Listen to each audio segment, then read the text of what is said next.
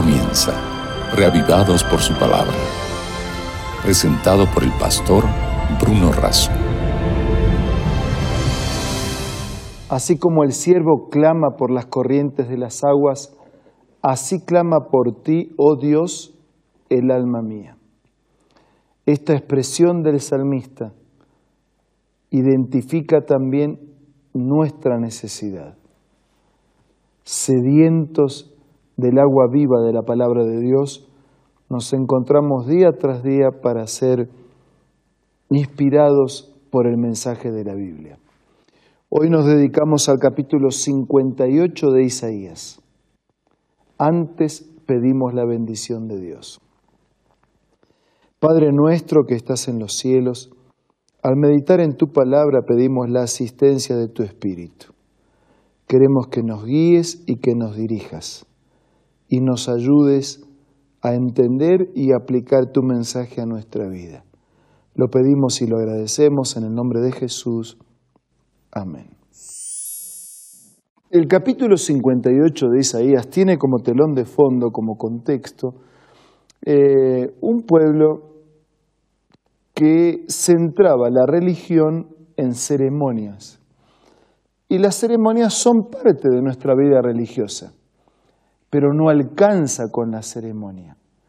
Tenemos que tener una actitud, una disposición, una vida interior y una conducta que guarde relación con la ceremonia.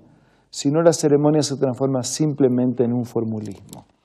el tema del capítulo es el verdadero ayuno, porque ayunaban como parte de un tiempo especial de oración, de una mente más despejada para estar en conexión con Dios. Pero habían llegado a pensar que la ceremonia en sí era el recurso salvador. Entonces hay una advertencia, hay una denuncia de parte del profeta Isaías hacia esa actitud y comportamiento. Primeros versículos. Grita con toda tu fuerza, no te reprimas. Alza tu voz como trompeta Denúnciale a mi pueblo sus rebeldías, sus pecados a los descendientes de Jacob, porque día tras día me buscan y desean conocer mis caminos como si fueran una nación que practicara la justicia como si no hubieran abandonado mis mandamientos. Me piden decisiones justas, desean acercarse a mí, hasta me reclaman. ¿Para qué ayunamos si no lo tomas en cuenta? ¿Para qué nos afligimos si tú no lo notas? Pero el día en que ustedes ayunan, hacen negocios y explotan a sus obreros. Está diciendo ustedes tienen una forma, tienen una apariencia de religiosos, pero no son religiosos, porque explotan a las personas, porque no son solidarios, porque no me respetan, porque no me obedecen, porque no hacen mi voluntad. Así que ese ayuno no les sirve para nada. Versículo 4, ustedes solo ayunan para pelear y reñir y darse puñetazos.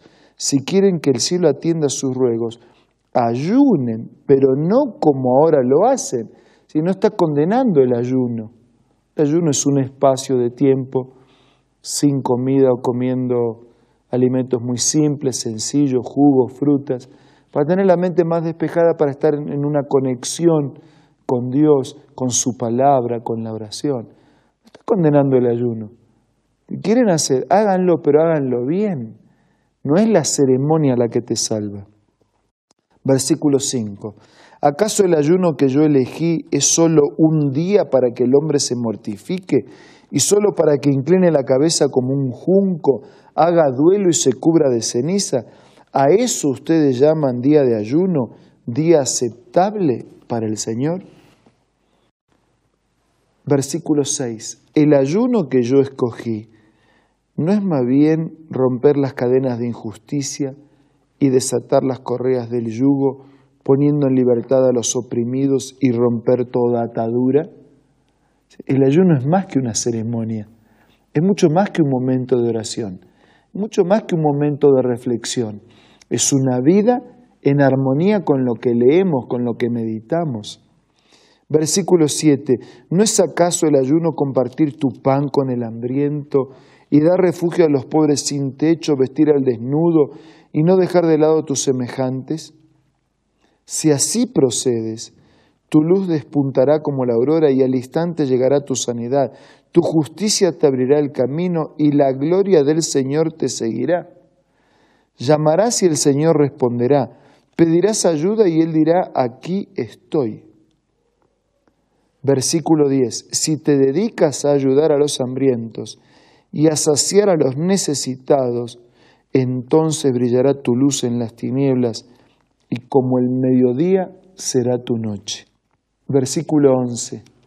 El Señor te guiará siempre, te saciará aún en tierras resecas, fortalecerá tus huesos, serás como un jardín bien regado, como manantial cuyas aguas no se agotan. Tu pueblo reconstruirá las ruinas antiguas y levantarás los cimientos de antaño, será llamado reparador de muros destruidos y restaurador de calles transitables. Recuperarás la vida de otros. Versículo 13 nos introduce ahora en otro tema que también podría quedar en una ceremonia. Si dejas de profanar el sábado y no haces negocios en media santo, si llamas al sábado delicia y al día santo del Señor honorable, si te abstienes de profanarlo y lo honras, no haciendo negocios ni profiriendo palabras inútiles, entonces hallarás tu gozo en el Señor. Sobre las cumbres de la tierra te haré cabalgar y haré que te deleites en la herencia de tu padre Jacob. El Señor mismo lo ha dicho. Así como el ayuno, también el sábado podría transformarse en una simple ceremonia, es decir, Ustedes saben que en los diez mandamientos, el día que en la Biblia estipula para dedicarle a Dios como un día especial es el día sábado. Pero aún eso que es un mandamiento de Dios y que Dios lo pide, podría ser una simple ceremonia, podría ser un marcar tarjeta. Y Dios quiere que no sea una simple ceremonia el respeto del sábado, del día establecido por el mandamiento. Y Dios tampoco quiere que sea una ceremonia el tema del ayuno, si vas a ayunar para tener un momento, un día especial de oración, de ruego a Dios, eh, que sea de corazón y que tu conducta de vida armonice con tu ruego y tu plegaria. Y el dedicarle a Dios el día sábado, que sea de delicia, que sea de bendición, un tiempo especial de comunión, de oración, de estudio de la Biblia, de estar con la familia, de ir a la iglesia, de alabar, de adorar, de servir. Es así como Dios quiere que hagamos las cosas. En el ayuno, en el respeto del sábado como su mandamiento y en todas las cosas establecidas en su palabra, que sean de corazón, que sean con sinceridad, que sean respaldadas por una, con una conducta que armoniza con la voluntad de Dios que no nos quedemos con la aparente fachada de ceremonia, sino que sea la conducta exterior el fiel reflejo de un interior donde Dios siempre está presente. Que en este momento podamos buscar la bendición de Dios con sinceridad, reconociendo su presencia y sus promesas y admitiendo que queremos hacer su voluntad y vivir conforme a su palabra. Ahora usemos este tiempo para hablar con Dios a través de la oración.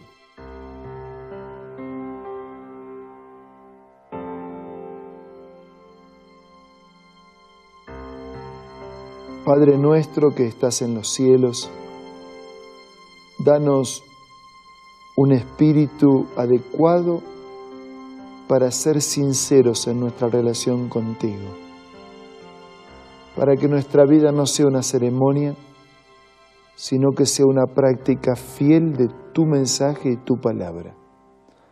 Bendice y ayúdanos a todos. Te lo pido y te lo agradezco en el nombre de Jesús. Amén.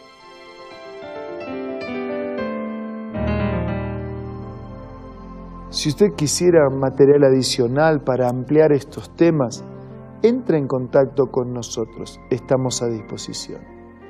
Si usted quiere conocer de una iglesia cercana a su domicilio, en donde congregarse conforme al mandato de la palabra del Señor, entre en contacto con nosotros, estamos a disposición para servir, para ayudar. En tanto, me despido por hoy, les envío un abrazo reciban la plenitud de la bendición de Dios y nos reencontramos mañana si Dios quiere. Esto fue Reavivados por su palabra, presentado por el pastor Bruno Razo.